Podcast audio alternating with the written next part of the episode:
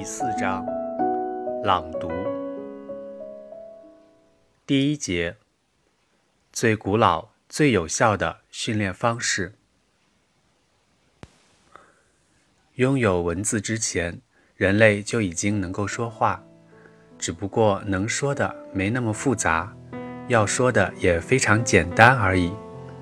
有了文字，后来甚至发展并掌握了逻辑之后。人们能够想到的、需要表达的，开始变得越来越复杂起来。某种意义上，最终拥有了文字，是人类与其他近亲物种最深刻的本质区别。一旦人类拥有了文字，有意识、有目的的教育就成了必须。而所有文化在这一点上都一模一样。朗读是语文教育的最古老、最普及、成本最低、效果最好的训练方式。只可惜，这种最好的训练方法，即便在我们的母语语文教育中被重视的程度都远远不够，并且每代人都以为自己可以找得到更好的方法，而忽略这个其实无法超越的手段。许多年来，我一直在进步，但从来没觉得自己英语学得好，至少不是人们普遍认为的那种好。但在习得过程中，确确实实没有觉得那么费劲。这要归功于我的父亲。我的父亲是个精通多种语言的人，毕业于黑龙江大学俄语系，文革没多久。就被下放到海林县一中任英语教员，后被落实政策而调任延边医学院外语系主任，直至退休。由于我的父亲是位英语教授，我一上初中就被老师任命为英语课代表。我的班主任误以为我爸爸是英语教授，我的英语就自然会不错。大错特错。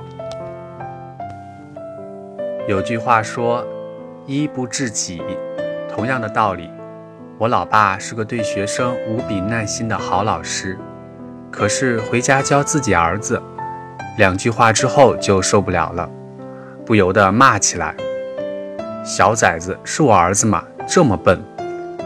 当然，我也不示弱。你不说我是你捡来的吗？于是爷俩就不欢而散。那时我觉得他英语好是他的事儿，我英语不好还是他的事儿。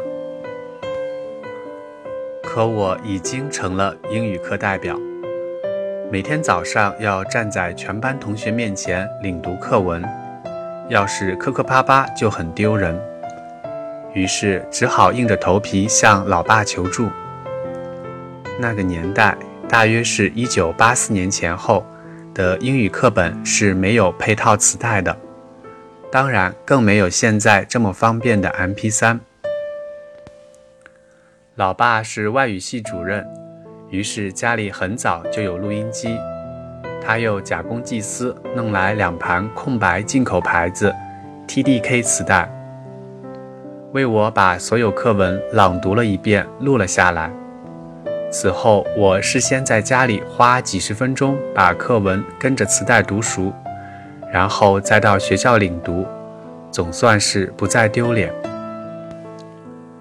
初中课本很简单，从 "This is a book, that is a table" 开始，一册书总共也没有多少单元，而一个单元要一个星期甚至更久，老师才能讲完。于是，课本上的每句话，我都不知道要带着全班同学读上多少次。很快，我就发现，领读三五遍之后，我就基本上能把课文背下来。我读完一句，等同学们跟读的时候，自然而然的就能想起来下一句是什么。我甚至不用带书，就可以站到前面领读。